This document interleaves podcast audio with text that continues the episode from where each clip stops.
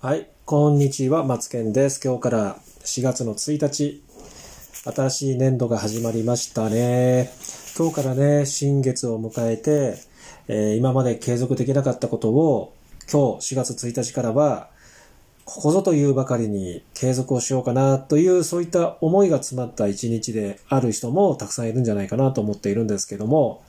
継続できるコツってね、いろいろ皆さん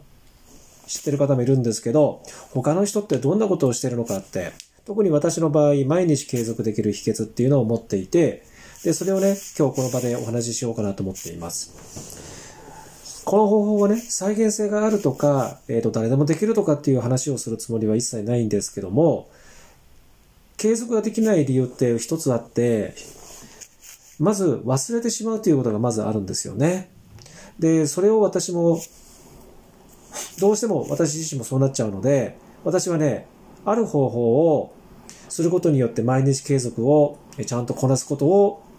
パーフェクトにできてます。それはね、リストを作ることなんですよね。リストを作って動画は YouTube1 本上げたらリストに色をつけて、で、TikTok ショート動画を動画投稿したらリストに色をつける。で、白紙の部分はできていないということを可視化するんですね。そうするとね、今日はこれをできた、これができなかった、今後どういうことをやるべきなのかっていうことがリストにするとね、わかりやすくなりますよ。こういうふうな、ちょっとした、えっ、とね、えっ、と、まあ、準備をするっていうんですかね。ちょっとしたリストを作ることによって、忘れかけていたものが可視化して、蘇って、記憶に、えー残さず、淡々とこなせるっていうことですね。ということで、今日は4月1日、皆さん今日からまた頑張りましょう